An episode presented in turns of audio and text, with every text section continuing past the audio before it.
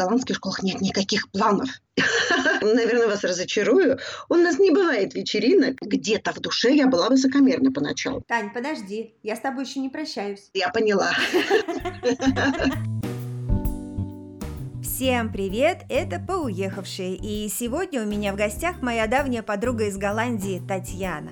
Когда-то мы вместе учились в музыкальном училище, но карьеру в хоровом деле построила она, причем сделала это в другой стране. Как у нее это получилось, я не представляю, но очень хочу узнать.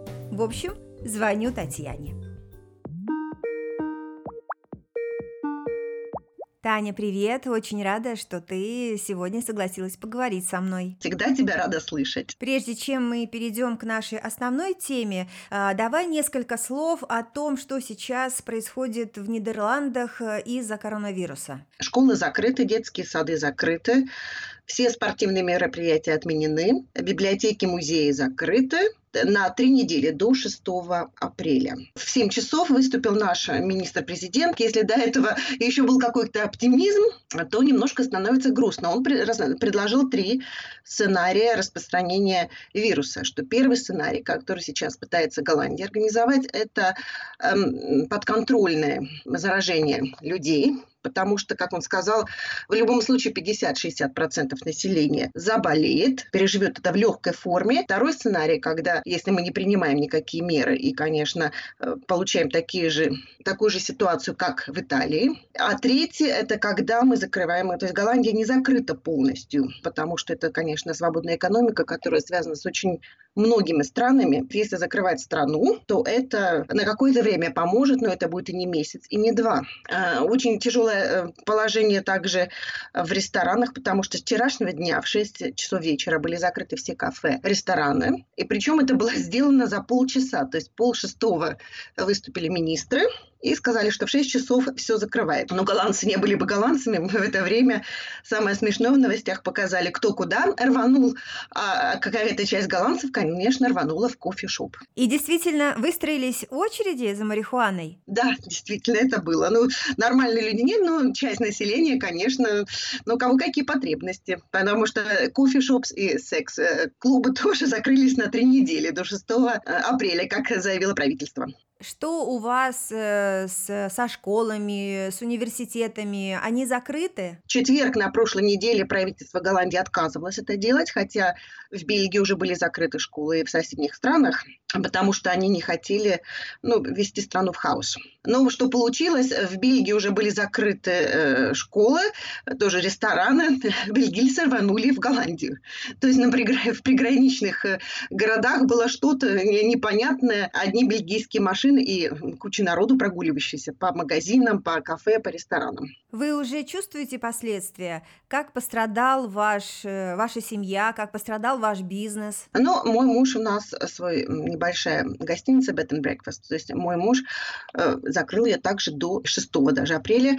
То есть у нас были какие-то еще гости, но даже уже на середину апреля э, большинство гостиниц будут стоять пустыми. К счастью, много лет занимаемся бизнесом, и мы можем продержаться на плаву. Но в Голландии очень много э, средних предпринимателей, малых предпринимателей, хозяев ресторанов, маленьких гостиниц. Это все частный бизнес. И, конечно, э, все преподаватели музыкальных школ, это, конечно, э, если у вас нет каких-то сбережений, ситуация будет сложная, хотя сегодня министр-президент обещал помощь, то есть какие меры они примут, мы еще не знаем, но обещали всем помочь, потому что э, Голландия достаточно хорошо вышла из кризиса в 2008 году, мы очень много платили и собирали денег, то есть обещают, что мы должны все справиться. Скажи, вот это время, когда вас отправят на карантин домой, оно будет оплачено государством, организациями, бизнесом? У нас большая авиакомпания КЛМ, и уже 90% э, полетов отменены. 2000 человек отправлены домой. Будет укорочен рабочий день, то есть, вероятно, это скажется на зарплате. Поэтому мы сейчас еще не знаем, какие меры будут приняты. Сложно очень людям, которые, ну, у нас есть такое понятие «zelfstandige zonder personeel». То есть ZZP – человек, который занимается малым бизнесом без персонала. То есть это относится мой муж, и я отношусь очень часто музыканты. Нас просто, скажем, в последние годы эм, ну, не вынудили. Можно было получить какие-то контракты. Это последние годы в культурном секторе, вот э, именно ресторанный бизнес, гостиницы. То есть это все предприниматели. И э, сегодня даже один из министров имел наглость сказать, ну это же вы сами выбрали.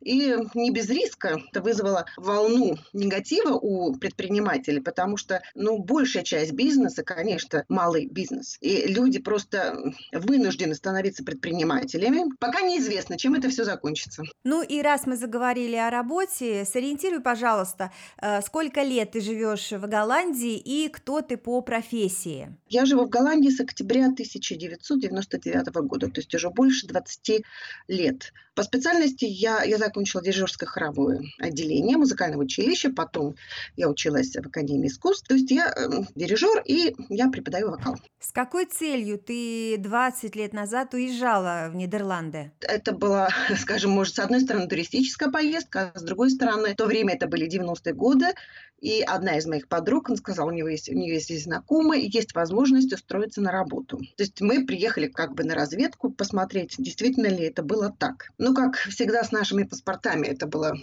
очень сложно, это было не так.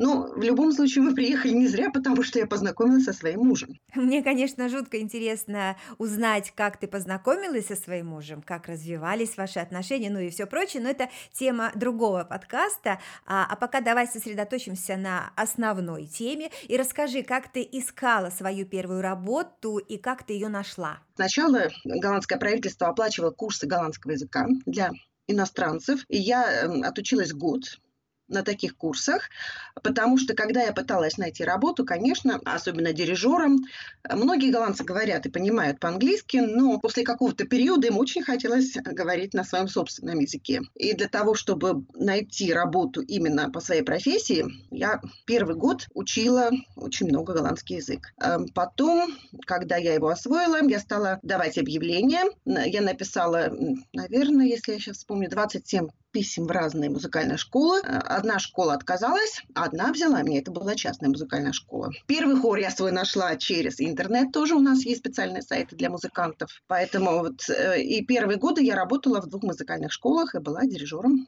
различных хоров. Ты сказала, что отправляла письма. Это какая-то особенная система Голландии в поиске работы? Или все-таки ты находила эти адреса через э, сайты, э, предоставляющие работу? Это было 20 лет назад. То есть я искала адреса всех музыкальных школ, которые находятся в, ну, в достаточном близости от моего дома и просто посылала письма, значит, с предложением, что я такая, и вот могу то-то и то-то, возьмите меня на работу, если у вас какие-нибудь вакансии.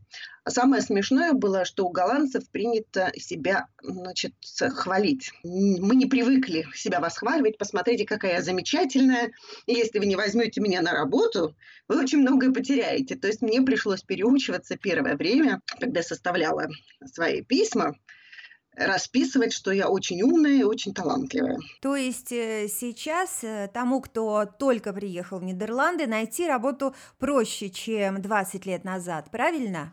Ну, конечно, все же через, сейчас через интернет, все связи, все, э, все проходит. То есть у, у каждого хора есть свой сайт, если вот берем такую работу. А, музыкальная школа тоже. Ну, говорю, то сейчас музыкальные школы на работу не берут.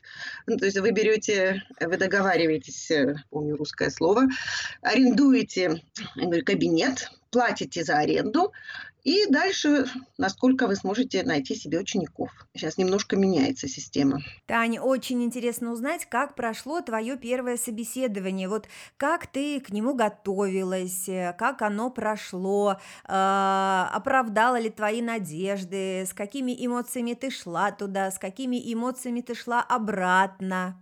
Здесь в этом плане очень легко. Если ты проведешь уроки, ученики недовольны, тебе скажут «до свидания» очень быстро.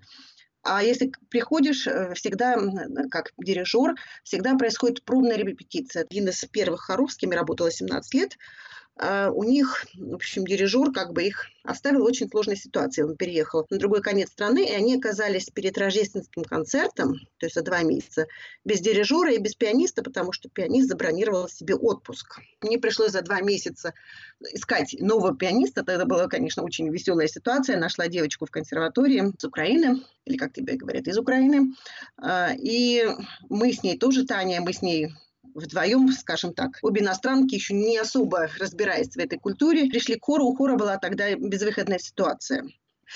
Мне просто повезло, у них не было вы, выхода, и мы очень хорошо справились, и э, я говорю, после этого я там проработала 17 лет. Ты помнишь свой первый рабочий день? Я помню несколько первых рабочих дней, потому что когда я приехала в Нидерланды, я не знала, ну, во-первых, сначала я не знала язык, а потом я просто не знала ни народных песен или ни детских песен. И мне для того, чтобы преподавать, пришлось учить и проходить с самого начала. Я знаю, что когда вот э, первые уроки, урок длился полчаса или 45 минут, я их готовила несколько часов, потому что, конечно же, я работала с детьми, мне нужно было все это говорить на голландском языке, было сложно. Доводила себя до слез и думала, зачем я это делаю. То есть, потому что 2-3 часа длилась подготовка одного урока. У меня были групповые занятия, я вела также ну, что-то называется алхемейный музыкал форму, общее музыкальное развитие. И э, туда входила вокал и сольфеджио, то есть и какая-то музыкальная литература. И это нужно было, естественно, преподать детям на голландском языке, связано с, с голландской культурой. Были ли моменты, когда ты не понимала детей? Ну, как-то, наверное, у меня голландский язык был на хорошем уровне. Когда я начала учить голландский язык, я, я учила очень много часов в день. Также доводила себя до слез и до головных болей, потому что мне очень хотелось работать по специальности. Ну, дети, они, во-первых, непосредственные, во-вторых, я всегда говорила, и дети слышали, конечно, акцент, что я приехала из другой страны. И дети очень восприимчивы, мне никогда не возникало проблем. И я всегда говорила, если вам что-то непонятно, вы спросите, я вам объясню по-другому. То есть как-то у меня не было таких комплексов. Поначалу просто было сложно из, из-за обилия материала. И, конечно, объяснять на другом языке немножко сложновато, если еще недостаточно опыта и багажа знаний слов. Ученики голландские, они чем-то отличаются от российских? Какие они? Ну, здесь э, совершенно другая система, я хочу сказать, музыкальных школ и вообще музыкального образования. Музыкальное образование, это считается здесь роскошь, роскошью. Если у нас у большинства детей есть возможность учиться в музыкальной школе, и это считалось раньше или престижно, или частью нашего воспитания, то в Голландии это не так. Только люди достаточно состоятельные, имеющие деньги, могли себе позволить и сейчас могут себе позволить отдавать детей в музыкальную школу или заниматься музыкой. Дети разные бывают, как и в России, и так и в Голландии. Кроме того, я давала, э, даю руки не только детям, но и взрослым. То есть ученики были до, э, скажем, с 5 и до 60 лет. Есть большая разница в методике. Голландские дети занимаются для удовольствия. То есть как-то, если мы привыкли ставить какие-то задачи, у нас какие-то цели, чего-то добиваться, то в голландском языке есть такое понятие слова «хезелах». Оно переводится на русский язык, у нас нет аналога, уютно, уют. Но это не уютно, а вообще это так очень объемное понятие, когда Э, должно быть приятно, не особенно напрягаясь. То есть так учатся голландские дети тоже музыке. Конечно, есть дети, которые очень хотят и занимаются, и все делают, а есть дети, которые должны прийти, получить удовольствие, как и взрослые, и уйти домой. Были ли у тебя конфликтные ситуации на уроках, и, может быть, даже приходилось удалять кого-то за хулиганство?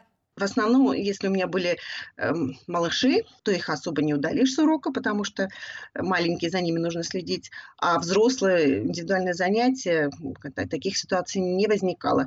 Ну да, я была строгая учительница, у нас была моя коллега голландка, и всегда, если кто-то записывался в музыкальную школу, приходили ко мне, и я видела, что, вероятно, я буду строго, я всегда давала сначала бесплатный урок для того, чтобы они могли посмотреть как я работаю, устраивает ли их, и если они считали, что я буду очень строгой, я их отправляла к своей голландской коллеге, которая вот именно работала, чтобы ему было приятно. Потому что, э, скажу так, в голландских школах, если кто-то из преподавателей будет слушать, у нас есть планы развития в русских школах, то в голландских школах нет никаких планов. Они ничего не пишут, то есть они развиваются. Пришел ребенок, посмотрели. И для меня это, конечно, был большой шок, потому что я, конечно, составляла, ну, не планы, но план развития ребенка в зависимости от его способностей и желаний. Таня, сколько рабочих мест ты поменяла за это время? Вот сколько у тебя было компаний, где ты работала? Две музыкальные школы была, потом третья недавно, тоже я там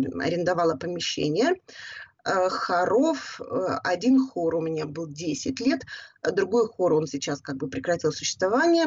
Я была дирижером 17 лет, еще один у меня женский хор был 5 лет, до этого, наверное, там два или три хора. То есть э, в Голландии для, того, чтобы музыканту выжить, ему нужно очень много мест работ. Обычно музыканты работают в пару музыкальных школах, а дирижеры, если они должны кормить семью, то это среднее количество хоров, которыми руководят, 4 или 5. А как дела с дисциплиной? Вот э, как тебя контролируют, проверяют? Когда я стала работать, директор вообще не проверял, не приходил. Я ему сказала, говорю, как, как так можно? Я уже сколько работаю, ты даже у меня не появилась и не проверил. То есть мы общались на «ты».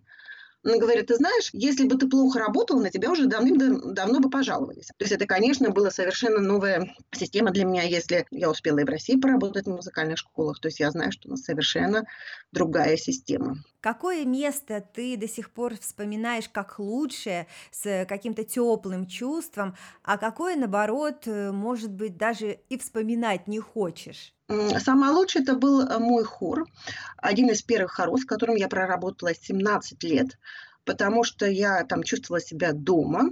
Как я всегда говорю, голландцы разные, то есть мы тоже все люди разные, но я попала совершенно к своим людям, то есть люди, которые не только занимались своей жизнью, но у них было время и желание помогать другим, в хоре это все самодеятельные хоры, то есть люди собираются, они платят мне для того, чтобы я их научила петь. Платят за концерты, платят за репетиции.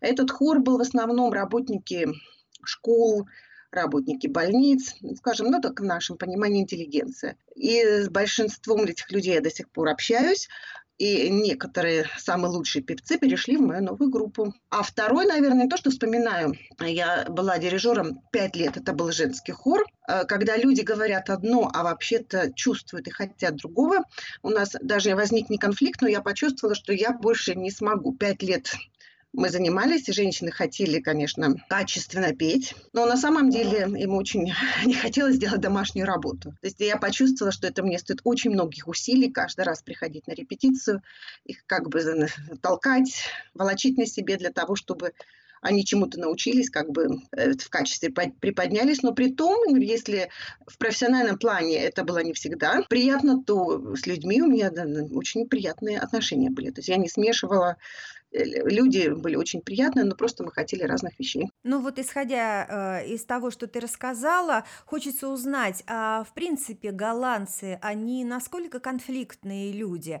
А, вот мы знаем нашу ментальность, да, это и сплетни бывают в коллективах, и какое-то обсуждение за спиной, ну и там деление на группки очень часто, да, в офисной жизни встречается. Скажи, пожалуйста, вот а какие особенности есть поведения и жизни в коллективе э, в Голландии, да, и, и повторюсь, насколько они конфликтные люди и готовы ли идти на компромисс? Я думаю, что посплетничать любят жители, наверное, все страны. Это просто какая-то человеческая черта, что нам нужно обсудить, то, что мы увидели, то, что услышали. И самое смешное у меня был... Восемь лет я руководила мужским хором, и я для себя открыла, что мужчины могут сплетничать точно так же, как и женщины, а то может быть и хуже. То есть для меня это было открытие. У меня был э, мужской хор сначала, когда я начала работать где-то 18-19 человек, когда я уже уходила, было больше 60. Как они решают конфликты? Люди разные, то есть приходят с разными характерами. И возникали конфликты. Я старалась это как-то сгладить. Иногда э, в конечном итоге, почему хор и распался, потому что э, тоже половина хора хотела расти дальше и могла расти дальше, а другая половина была просто не в состоянии э, ментально, и просто голоса уже были не в том возрасте, скажем так, что можно что-то было с ними еще сделать. Но мы, не, мы могли бы этих людей отправить, выгнать из хора, но не приняли такое решение, потому что эти люди пели очень давно.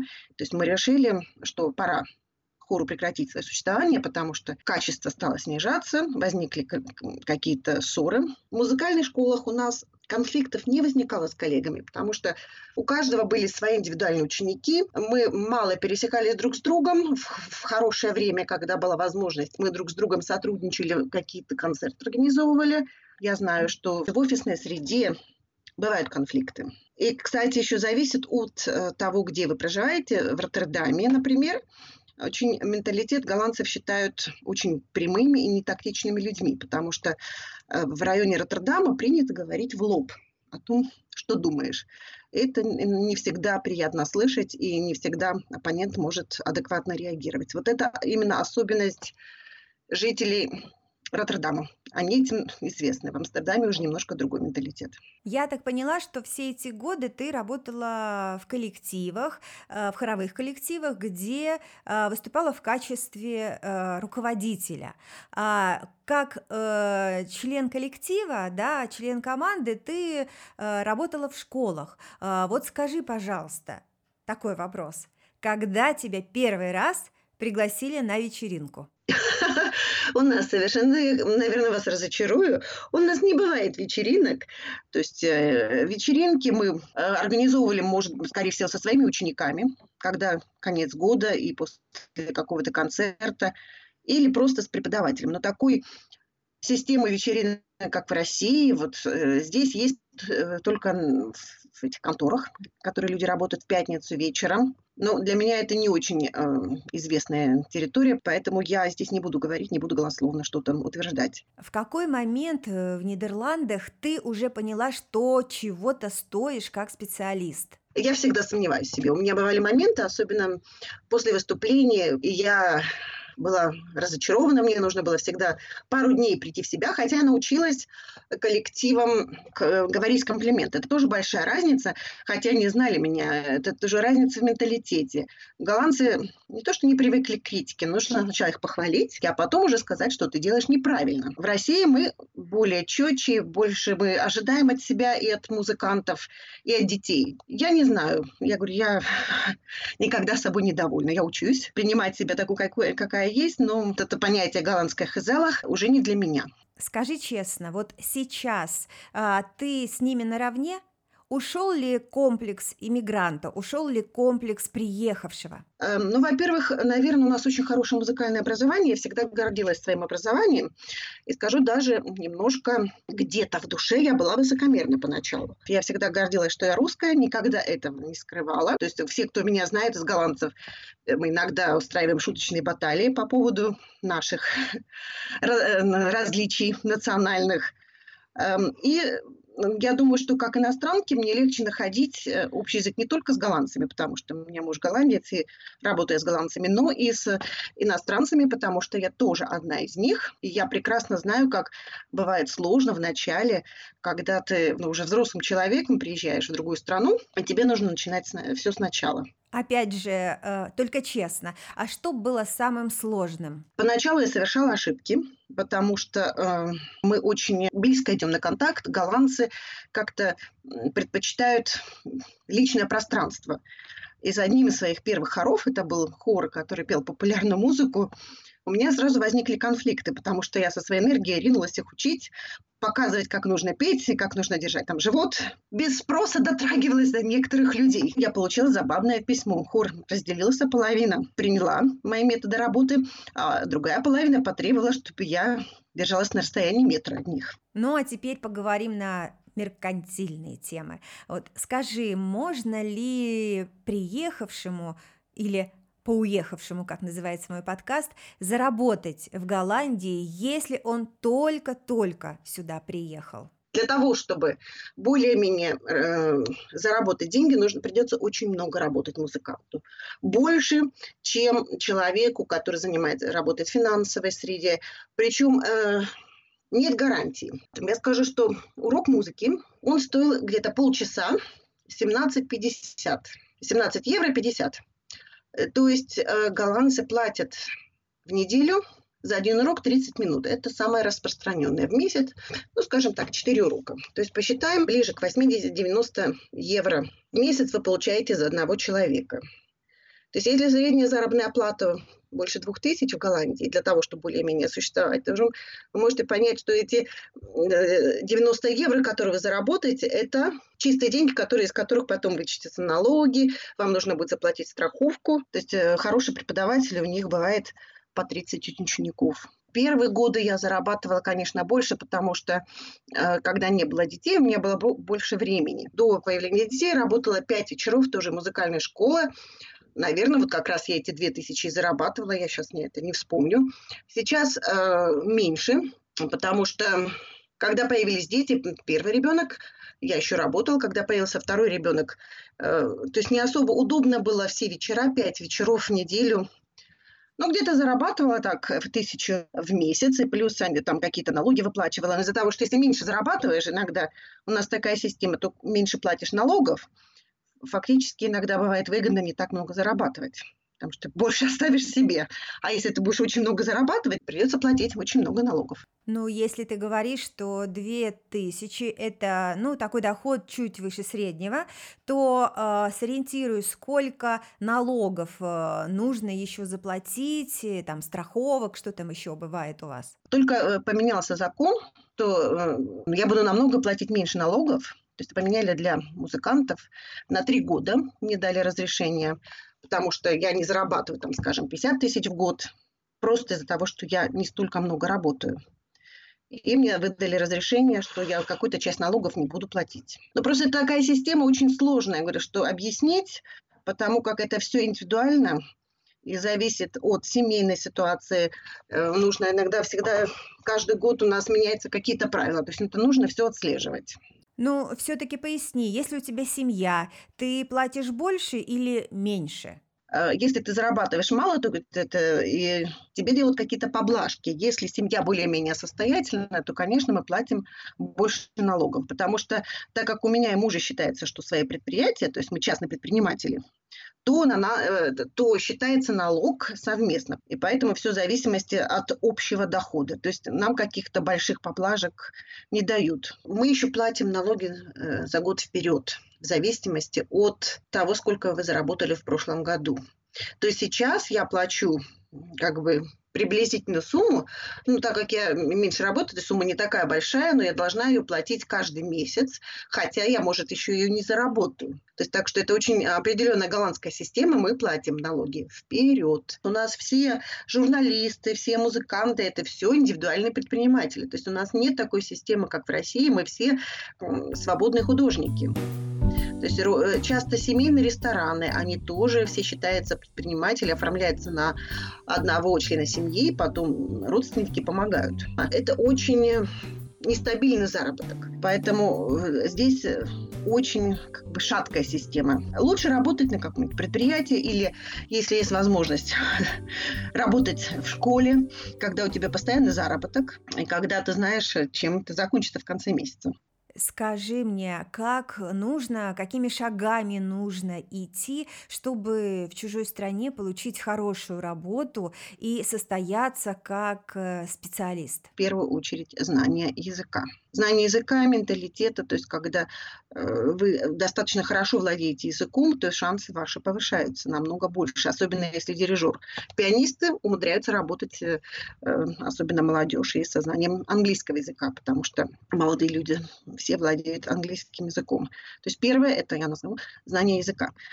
Затем, наверное, нужно верить в себя. То есть вот я думаю, что мы очень много сомневаемся в себе. Когда ты знаешь, что ты хороший специалист, и ты можешь чему-то научить, нужно делать физиономию кирпичом, э, не надо сомневаться, потому что это как бы вызывает недоверие человека, когда очень много сомневается. Это второй тезис. Третье. Умение обрабатывать информацию, потому что в наше время для того, чтобы найти работу, нужно знать, где ее искать, и быть просто очень шустрым для того, чтобы какие-то шансы не упустить. Я поняла, что как музыканту, в принципе, в Голландии можно найти себя. А скажи, какие еще специальности востребованы? Или, может быть, есть другие варианты, как ну, поймать удачу в этой стране? Если есть возможность приехать сюда учиться, то вы узнаете страну, у вас появятся какие-то связи. Мне было сложнее, потому что я уже закончила учиться в России. То есть я когда приехала, я не знала систему изнутри. То есть если есть возможность поучиться здесь, а возраст здесь там не ограничен, я не знаю сейчас, какой-то специальность обучения платная, конечно, но через этот путь есть возможность узнать структуру организации. Ну, то есть э, приехать в Нидерланды, найти нормальную действительно работу, ну, подобную в России, а не в обслуживающем персонале, это абсолютно реально, да? Ну, я просто скажу, что, наверное, о своих подругах. Кто-то учился здесь, э, но женщины все, девочки все для нас, они все состоялись, и также у них всех свои карьеры. То есть мне кажется, что если человек был востребован в своей стране, если он знает, как работать, не ноет, не ставит себя выше других, то у него есть возможность. Потому что у меня подруги работают в различных секторах. И очень много русских, конечно, они говорят на голландском языке, которые работают и в банковской системе. То есть и на каких-то э, фирмах, э, которые, я знаю, интернациональных очень много здесь компаний – и девочки там э, все нашли, то есть вне зависимости от своих мужей, они устроили себе карьеру, себе сделали карьеру. Я просто сделала вывод, что если человек умеет и хочет работать, если человек хочет, то он ищет пути. А если он не хочет, то он ищет отговорки. Ну вот на этих твоих золотых словах я их запомню. Действительно классно это все звучит. А, кто-то ищет отговорки, кто-то ищет дело. Ну а мы будем заканчивать наш разговор, хотя с тобой, конечно, очень не хочется прощаться. Спасибо тебе за интересную беседу. Всегда, пожалуйста, я надеюсь, что кому-то помогла определиться с, э, с каким-то выбором жизненным. Хочу еще добавить, было нелегко вначале. И у меня тоже была не депрессия, но как у нас называется, это меланхолия. И то есть я, конечно, грустила, потому что как я приехала сюда уже, мне было в возрасте 26 лет. То есть у меня была любимая работа, у меня все было, интересная работа. И мне пришлось начинать здесь сначала учить язык, заводить своих друзей, потому что, когда приехала, у меня, конечно, никого не было, кроме моего мужа. Поэтому надеюсь, что это кому-то смогла помочь своим рассказом. Еще раз тебе огромное спасибо, и я обязательно позвоню тебе еще раз. Всего доброго, будем надеяться, что переживем этот кризис. Пока-пока. Я тоже с вами прощаюсь. Это подкаст «Поуехавшие». Впереди очень много интересных тем, так что подписывайтесь и слушайте нас. Не болеем, не хандрим, верим в самое лучшее. Пока-пока!